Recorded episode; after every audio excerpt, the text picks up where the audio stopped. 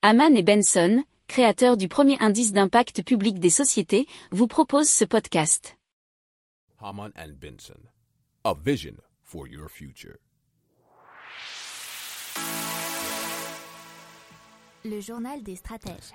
Donc on commence tout de suite avec euh, les algues ultra protéinées de Kianos Biotechnology et cela pour nous nourrir. Alors Kianos Biotechnology, ils ont annoncé très récemment le lancement d'une usine de production de l'algue AFA pour euh, Aphanisone Floss Aquae dans l'agglomération toulousaine. Alors l'algue AFA, euh, c'est une algue qui est dite remarquable puisqu'elle contient plus de 60% de protéines complètes selon la société, alors que la viande n'en contient euh, typiquement pas plus de 20%.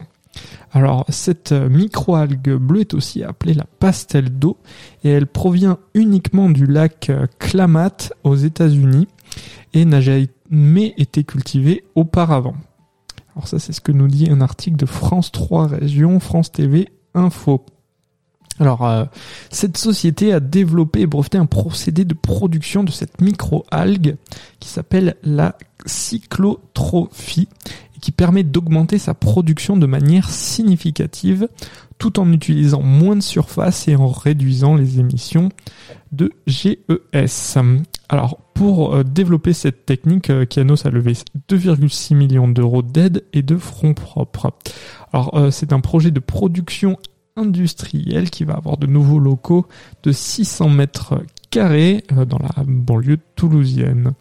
Alors, des bassins, notamment, dont les plus grands volumes atteindront les 240 mètres cubes, permettront de produire l'algue AFA en masse. Si vous aimez cette revue de presse, vous pouvez euh, vous abonner gratuitement à notre newsletter qui s'appelle La lettre des stratèges, LLDS, qui relate, et cela gratuitement, hein, du lundi au vendredi, l'actualité économique, technologique, énergétique, mais aussi de l'hydrogène, et puis de tout ce qu'on trouvera super intéressant pour votre vie.